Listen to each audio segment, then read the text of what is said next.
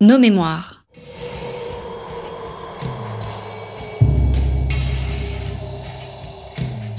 Une émission de la rédaction de Storia Voce.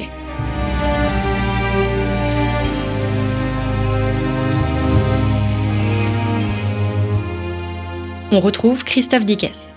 Chers auditeurs, bonjour, bienvenue pour cette nouvelle émission de Storia Voce. Vous le savez, Storia Voce est une radio associative, elle ne peut vivre que grâce aux dons et au mécénat. N'hésitez pas à nous soutenir pour ce faire. Rendez-vous euh, sur notre page Soutenez Storia Voce à partir de notre page d'accueil de notre site internet storiavoce.com contre un don.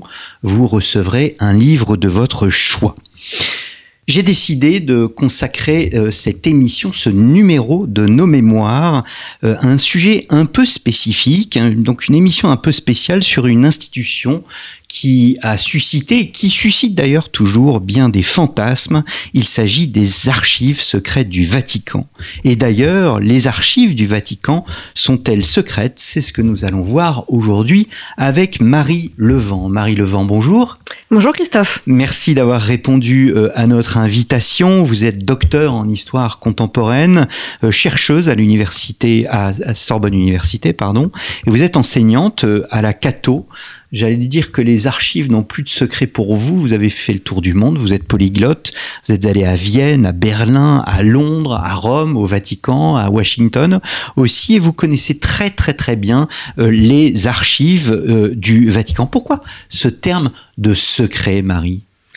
Alors le, terme de secret peut prêter à confusion puisqu'en fait, il faut se référer au premier sens de secret, euh, c'est-à-dire le sens de privé ou de réservé. En fait, le terme de secret dans les archives secrètes vaticanes font référence aux personnes immédiatement euh, au service du pape, euh, à ses bureaux, à son gouvernement, hein, par analogie. Donc, c'est tout ce qui touche l'activité du pape. C'est en gros une sorte de secret professionnel, parce que là aussi, hein, on dit que de manière générale, l'Église a des secrets, il y a le secret du conclave, il y a le secret euh, de, de, de la confession. Là, il s'agit ni plus ni moins que d'un secret professionnel? Oui, ou des, affaires de l'État, du, du, du, Vatican par exemple. On, on a conservé ce sens-là aujourd'hui dans d'autres archives. Les archives de l'ancien État de Prusse euh, ont conservé le nom de Geheimnisarchiv. Et Geheimes en allemand signifie également secret. Donc au sens toujours de privé, réservé autour l'activité la plus proche du, euh, du, du, Vatican. Donc je pense qu'on on, s'éloigne euh, toutefois un petit peu de la notion de secret, euh, de, secret, de, secret du conclave par exemple, ou de confidentiel par exemple. On s'éloigne quand même de ce, ce sens-là en réalité. Donc à vous entendre, il faut distinguer euh, les archives secrètes du Vatican de la Bibliothèque vaticane? Oui, ce sont deux institutions différentes. Euh, donc les archives, c'est une documentation d'ordre administratif, politique, tout ce qui concerne l'activité du Vatican, le gouvernement de l'Église universelle. Nous allons y revenir dans le détail. Et tandis que le, la librairie apostolique vaticane eh bien, conserve les euh, manuscrits ou les tapuscrits euh, qui touchent à l'Église, à l'histoire religieuse ou tout simplement à la vie littéraire des, des par-delà la chrétienté depuis euh, euh, depuis, le IVe siècle, si mes souvenirs sont bons. Les, les, plus anciens documents conservés doivent remonter au IVe siècle. Mmh, les, les fameux euh, codex. Quand est-ce qu'ont été créées ces, ces archives? Alors, on peut retrouver les origines dans des tentatives qui sont faites déjà au début du Moyen Âge, mais l'institution en tant que telle, elle, apparaît vraiment sous le pontificat de Paul V, donc au début du, euh, du XVIIe siècle, où on décide véritablement de fixer et d'organiser euh, la documentation produite au fil des siècles par, euh, par le Vatican. Mmh. Donc au début du XVIIe siècle. Début du XVIIe siècle, mais pourtant la culture de l'écrit, elle est présente depuis bien longtemps, depuis plusieurs siècles. Effectivement, il y a eu à plusieurs reprises, les, documents, les, documents ont été conservés en un premier endroit, un deuxième endroit. Cette documentation, par exemple, a suivi la papauté à Avignon à un moment. Et puis, la, la, notion de structure archivistique en tant que telle, avec un personnel euh, qui s'occupe justement de la conservation et de la, mise en ordre de, ces fonds, elle, euh, elle apparaît vraiment au XVIIe siècle. Mais la, la, documentation conservée, elle remonte au euh, 8e siècle par Hmm. exemple. Les- Aux archives, les documents que l'on conserve, les plus anciens, datent du 8e siècle. Donc il y a un vrai souci de conservation qui précède l'institution officielle des archives vaticanes euh, en tant que telle. Qui dit préservation dit organisation pour retrouver les documents idoines? Oui, effectivement, là on touche à, aux deux, euh, à, deux aspects principaux de l'activité des archives secrètes vaticanes. Préserver, vous avez également des laboratoires d'ailleurs euh, euh, au sein du Vatican qui s'occupent de euh, sauver d'ailleurs des fonds, des, des archives qui ont pu être partiellement détruites pour essayer de les, de les remettre en forme, de les euh, re- remettre les morceaux euh, dans l'ordre, de trouver des techniques pour justement les conserver le plus longtemps possible. Donc c'est un travail très scientifique euh, qui touche également à la, à la chimie et puis aux températures de conservation. Et puis un autre aspect du travail, c'est le travail de catalogage qui est très ancien, euh, euh, un, un, un des, des, des, des- des plus anciens préfets des archives vaticanes, euh, monseigneur Garampi, était justement celui qui a mis en place tout un système de catalogage au XVIIIe siècle que qu'on que l'on utilise encore. Donc il y a, une- il y a un sens de, de, de, de la conservation et du catalogage qui est très ancien et qui a pu être repris d'ailleurs dans d'autres dans d'autres fonds d'archives. Et puis il y a un troisième versant qui est celui de la consultation, rendre accessible aux chercheurs et qui lui est plus est plus récent. Qui gère les archives aujourd'hui? Alors vous avez une, deux niveaux, on va dire. Vous avez le, le- un premier niveau tout en haut qui est celui du cardinal. Vous avez un cardinal qui est euh, euh, archiviste et bibliothécaire, qui a une direction, on va dire assez assez lâche en réalité sur les archives secrètes vaticanes d'une part et sur la bibliothèque apostolique vaticane d'autre part. Mais la direction effective, elle, elle est confiée à un préfet. Euh, actuellement, monseigneur Pagano, qui est donc préfet des archives secrètes vaticanes. C'est celui qui a succédé à Monseigneur Bruguès? Euh, non, monseigneur Bruguès euh, était le cardinal archiviste et bibliothécaire, quand bien même il n'avait pas le nom de, il n'avait Oui. pas le titre cardinal. Oui, oui. Qui, Donc, euh, qui était un Français. D'un français qui, qui, lui avait une direction, on va dire, euh, au-dessus, donc moins, moins en lien direct avec la gestion quotidienne des archives. Celle-ci, elle est vraiment l'œuvre du, euh, du préfet qui euh, met en place, qui organise le travail et puis euh, euh, essaie de, de structurer justement ce, ce, tous ces fonds qui continuent à arriver quotidiennement, évidemment, euh, au, au Vatican. C'est un travail qui continue de se faire jour après jour. Alors justement, ces fonds, quelles en sont leur nature Alors, ce sont des fonds très variés. Euh, si mes, souvenirs sont bons, on, compte à peu près 85 kilomètres de fonds d'archives qui sont euh, qui sont conservés dans les sous-sols des, des archives vaticanes. Alors, euh, pour le dire peut-être simplement, il faut d'abord euh, considérer que ces archives secrètes vaticanes euh, vont conserver les fonds donc de l'administration vaticane à travers le monde, l'administration de, de, du Vatican, et puis l'administration donc du Saint-Siège, et puis l'administration de l'Église euh, de par de par le monde. Donc on va retrouver par exemple les fonds des nonciatures ou des délégations apostoliques. Donc les nonciatures, ce sont les ambassades. Voilà les, les ambassades ou, les consuls, par exemple, si on prend en compte les, c'est encore un peu différent les délégats apostoliques. Donc effectivement, c'est c'est ce, ce, ce personnel diplomatique. Donc ce personnel religieux en poste dans les euh, dans différents pays va régulièrement envoyer euh, de la documentation à euh, à Rome, que ce soit des réponses à des courriers qui leur sont envoyés directement de Rome, ou bien de la documentation de la presse, par exemple, qu'ils accumulent et puis qu'ils envoient régulièrement à Rome. Mais on va retrouver aussi des archives qui sont qui, qui sont les archives directement centrales, donc des différents ministères. On, parle de dicaster en l'occurrence de euh, de Rome. Euh, par exemple, la congrégation euh, des, des religieux, par exemple. Eh bien, tout le matériel de cette congrégation est conservé au sein des archives, des archives secrètes vaticanes. La difficulté, elle est qu'un certain nombre de dicastères ont leur propre fonds d'archives et leur propre centre d'archives dont la gouvernance est plus ou moins en lien avec euh, la préfecture des archives vaticanes. Par exemple, euh, les églises orientales euh, euh, sont, euh, ont un dicaster en propre, hein, la congrégation pour les églises orientales. Eh bien, cette congrégation a constitué un centre d'archives proprement dit. Il en va de même, par exemple, pour euh, la congrégation de la propagande de la foi, par exemple, ou bien le l'ex-Saint-Office, hein, la congrégation pour la doctrine de la foi. Là, ce sont des, des, des, des dicastères qui ont leur propre centre d'archives, même si tous travaillent relativement ensemble, euh, il n'empêche qu'ils peuvent avoir des règles qui diffèrent et surtout les lieux de, consultation ne sont pas exactement les mêmes. Hum. Les règles qui diffèrent, vous voulez dire les, règles d'accès, c'est-à-dire euh, exactement comme euh, en France on accède aux archives de la police après je sais plus 90 ans.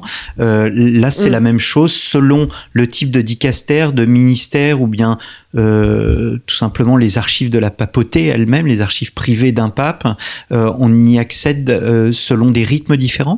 Alors non, en revanche, il y a une unité qui est celle de la règle générale d'accès au fond, c'est-à-dire que euh, les archives sont, sont ouvertes par pontificat hein, depuis pratiquement le tout début. Le premier, euh, l'ouverture en fait des archives euh, aux, chercheurs, ou en tout cas l'ouverture à la consultation, elle date de 1881. C'est le pape euh, Léon XIII qui, dans un effort pour rapprocher l'Église du monde de la culture, eh bien a ouvert les archives à la consultation. Dans un premier temps, il a ouvert les archives jusqu'à la date de 1815, donc toutes les archives qui précédaient 1815 étaient accessibles. Et puis par la suite, eh bien, les papes ont pris l'habitude d'ouvrir à la consultation les archives par pontificat.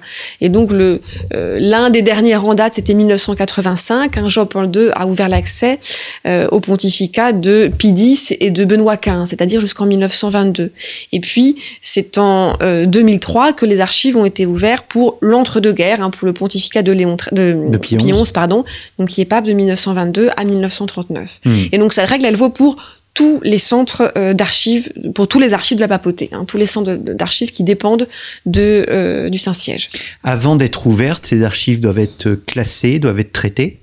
Effectivement, c'est un travail qui semble être de très longue haleine hein, de, de, ce qu'on nous dit, si bien que si ces ouvertures sont parfois attendues et tardent, cela peut être pour des raisons de politique, de stratégie, qui, euh, sur lesquelles on ne va pas se prononcer ici, mais euh, il faut aussi comprendre qu'il y a un énorme travail euh, de, de, catalogage. On ne peut pas rendre accessible des archives sans avoir un index hmm. que les chercheurs vont consulter pour savoir quel carton parmi les peut-être 5000 cartons d'un pontificat on va, euh, on va consulter. Et donc les, euh, les archivistes continuent encore d'ailleurs à classer les archives du pontificat de Pion, hein, de l'entre-deux-guerres, bien qu'officiellement cela a été ouvert aux chercheurs, et eh bien il y a encore quelques euh, nonciatures, par exemple, qui ne sont pas encore complètement ouvertes à la consultation parce que l'index doit être, doit, doit être terminé. Mmh. Et parallèlement à ça, les archives arrivent quotidiennement, ou en tout cas régulièrement aux archives, de par, de par les nonciatures un peu partout dans le monde, elles continuent à arriver. Il faut faire un premier classement euh, rapide lorsqu'elles arrivent avant de se lancer dans un catalogage plus complet, la mise en place d'index pour que les chercheurs puissent ensuite euh, y accéder. Peut-être un petit mot sur les archives de P12, parce que c'est l'actualité, même si nous allons euh, nous retrouver, euh, Marie, avec Frédéric Lomoal pour une émission sur Pacelli avant P12. ces archives vont être disponibles, ça veut dire à vous écouter qu'il y aura une partie de ces archives qui seront disponibles quand d'autres sont encore en cours de classement? Alors, il est assez difficile de se prononcer parce que le, il a été annoncé au 21 février, hein, si je ne me trompe pas, une conférence de presse, justement, à Rome, de tous les euh, centres d'archives qui dépendent justement de la papauté pour expliquer comment concrètement euh, cet euh, accès va se, va, se, va se réaliser, quels seront les fonds exactement qui seront rendus disponibles. Donc on en saura plus vraiment à partir de ce moment-là. Il, semble en tout cas de, des informations qui ont été délivrées, notamment par le préfet des archives, monseigneur Pagano, que c'est l'ensemble du pontificat qui sera ouvert. Mais ça n'empêche pas que ponctuellement, telle nonciature, par exemple, je vous donne au hasard l'annonciature du Liban, par exemple, ne sera peut-être pas ouverte là euh, en, 2003, puisque euh, en, en, 2020, puisque c'est au mois de mars 2020 que ces archives seront rendues accessibles. Peut-être qu'il faudra patienter quelques mois de plus. Hmm. Il, y a, il y a toujours, par exemple, des, euh, une nonciature de Tokyo, par exemple, elle peut mettre un peu plus de temps. On va probablement ouvrir en priorité l'Europe, l'Allemagne, les États-Unis, qui sont qui, qui, qui sont cruciales pour, enfin, qui posent des questions cruciales. Et progressivement, on ouvre en fonction aussi des compétences linguistiques, techniques des, euh, des archivistes. Mais il semble, en tout cas, les archivistes, ils travaillent depuis bien longtemps déjà et plusieurs euh, archives ont déjà été cataloguées, indexées depuis déjà quelques années, on le sait. Donc, les archives sont prêtes, euh, on peut en tout cas en être relativement sûr. Mm pour l'ouverture. Monsieur Brugas disait, donc qu'il était le, le, en, charge, euh, disait qu'on ne trouverait pas de choses extraordinaires sur, dans, dans, dans les archives P12. Dans, dans l'histoire, quand on consulte les archives de cette façon, est-ce qu'on révolutionne une vision ou bien on est plus dans la nuance? Alors, Je pense vraiment qu'on est davantage dans la nuance. Je ne crois pas qu'il y a de révolution véritable. On peut ponctuellement sur tel ou tel dossier trouver quelque chose qui va renverser l'histoire pour ceux qui s'intéressent vraiment à une histoire particulière. Par exemple, on pensait que tel ou tel document avait été produit par euh, tel ou tel pape, et puis finalement on se rend compte qu'il ne fait que publier le travail de son prédécesseur. Euh, enfin, un, des, euh, des éléments qui revient souvent. Ce, qu'on arrive plutôt avec ces archives, euh, on va pas par exemple, euh, on y reviendra évidemment lorsqu'on parlera de P12, mais on, ne va pas mettre un terme euh, au, au, débat, par exemple, que pose le pontificat de Pie XII avec ses archives. D'une part parce que des archives ont déjà été publiées. Hein, on connaît les fameux actes et documents du Saint-Siège, qui, sont déjà une publication considérable. D'autre part, on sait que beaucoup d'archives ont été détruites. Je pense notamment aux archives de l'Annonciature d'Allemagne, qui ont été détruites à la fin de la Seconde Guerre mondiale, hein, dans les bombardements de 40, de 44. Donc il y a très peu de choses qui vont arriver, qui vont parvenir euh, hmm. que l'on va découvrir, puisque peu d'archives sont parvenues à l'époque en Allemagne. Donc il y aura bien sûr des choses, mais on sait qu'on en aura beaucoup moins. Il y avait également une procédure qui qui s'appliquait lorsqu'il y avait un, un, danger véritablement sur la confidentialité des archives, il arrivait qu'elles soient détruites sur place. Et on sait que des menaces d'invasion du Vatican ont plané pendant la Seconde Guerre mondiale, pendant l'occupation allemande, et il est probable qu'une partie des fonds aussi a été, euh, euh de manière délibérée, détruite hmm. aussi à cette époque-là. Donc, d'une manière, en particulier, en tout cas pour ce pontificat, il ne faut pas forcément attendre, peut-être encore plus précisément pour la Seconde Guerre mondiale, de, de, de grandes révélations. Euh, d'une manière générale, les archives vont plutôt euh, permettre d'affiner la connaissance, essayer de comprendre euh, quel est le contexte d'une décision, pourquoi telle ou telle encyclique, pourquoi telle ou telle décision du magistère? Parfois, elles sont demeurées, demeurées un peu difficiles à comprendre pour des contemporains, et on se rend compte, par, je pense au pontificat de Pie XI, à ses prises de parole contre l'antisémitisme par exemple, on se rend compte qu'elles sont le résultat d'un long processus de prise de conscience, d'études, d'analyse, hmm. de euh, d'évaluation des risques, de d'essayer de, de, toucher au plus près à la situation pour être sûr de bien l'avoir comprise avant de publier tel ou tel hmm. document. Alors je ne l'ai pas dit à nos auditeurs, mais votre thèse de doctorat qui vient d'être publiée aux presses universitaires de Rennes est consacrée à la République de Weimar, euh, donc la République allemande de Weimar, et aux relations de cette République avec, euh, avec le, Vatican. Revenons au temps contemporain, Marie. Qui peut consulter euh, les archives aujourd'hui du Vatican? Alors elles sont relativement euh, ouvertes dans le sens où les conditions sont claires et établies pour à peu près tout le monde.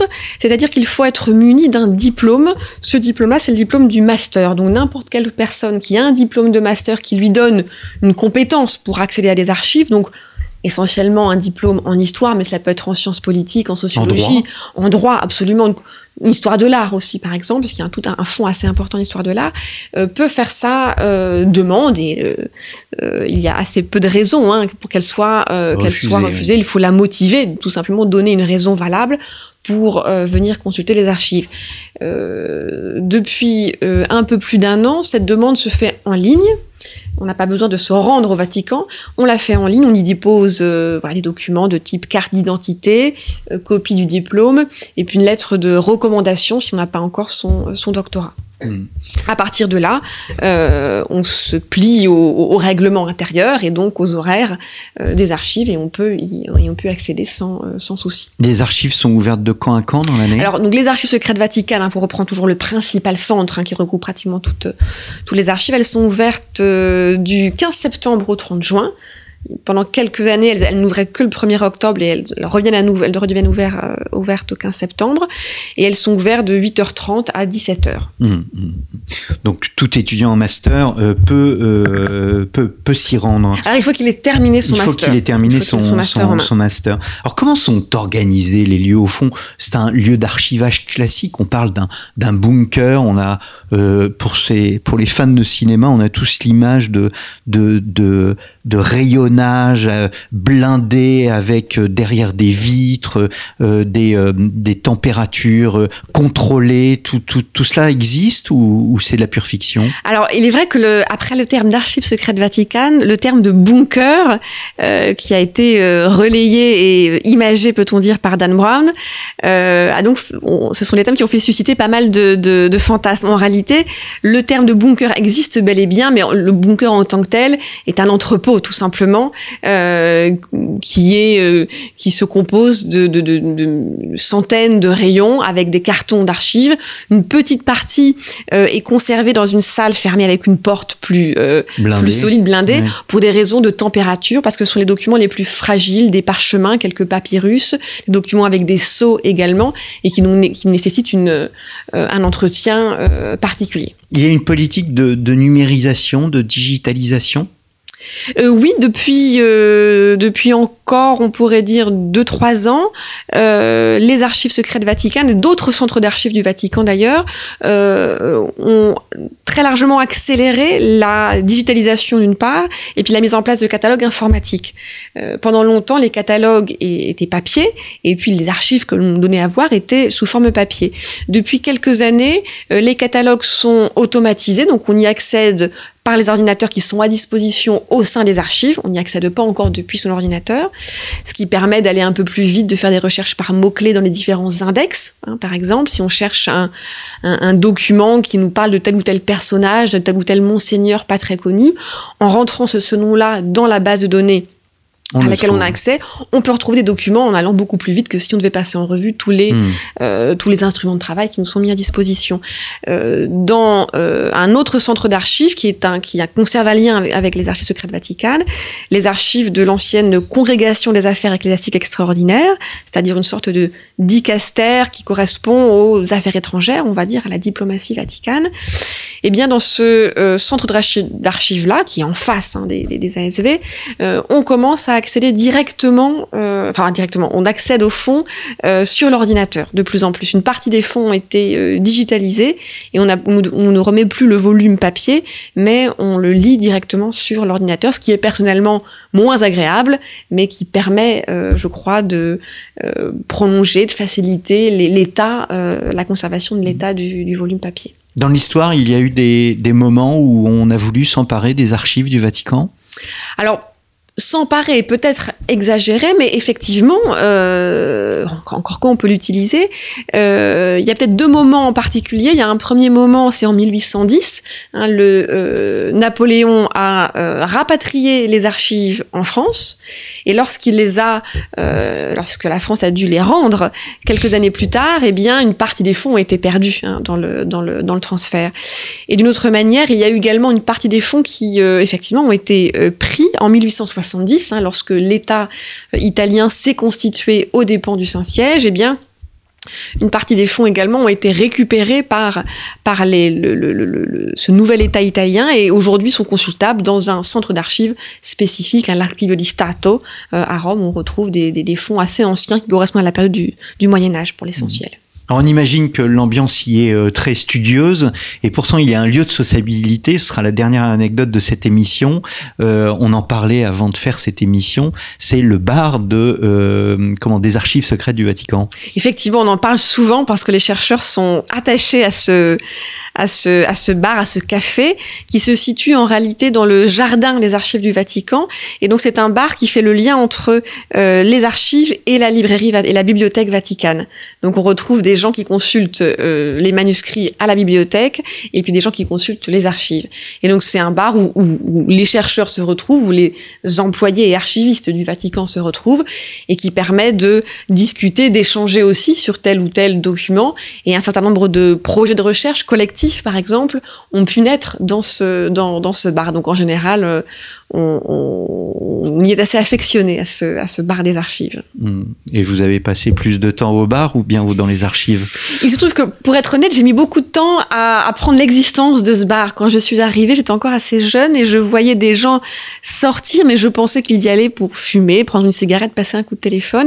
Et je n'avais pas compris qu'il y avait un bar. Donc j'ai mis euh, pratiquement une année à me rendre compte qu'il existait un bar des archives. Euh, et j'ai trouvé ça, ma foi, agréable mmh. d'en faire la découverte. Alors beaucoup de projets, hein, vous avez euh, dirigé avec notamment Laura Pettinaroli des colloques tout simplement sur sur sur les cardinaux, sur Pion si mes souvenirs sont bons encore. toutes ces publications sont disponibles à l'école française de Rome, école française de Rome que nous avons présentée à ce micro. Merci beaucoup. Euh, peut-être une, remarque, en réalité, le, le, euh, le, colloque sur les cardinaux a, vraiment été euh, un, un, colloque organisé par Laura Pettinaroli. Hein. Moi, je n'y ai fait que participer. participer mais vous avez participé à de nombreux colloques. Rendons à César ce qui lui appartient. Je ne voudrais pas causer de problème. Merci beaucoup, Marie Levent, d'être venue à ce micro. Et comme nous l'avons dit, nous nous retrouverons avec Frédéric Lemoral pour présenter une émission consacrée à Pi 12, une émission qui sera enregistrée en partenariat avec euh, la chaîne de télévision KTO. Merci beaucoup chers auditeurs et à très bientôt pour un nouveau numéro de nos mémoires.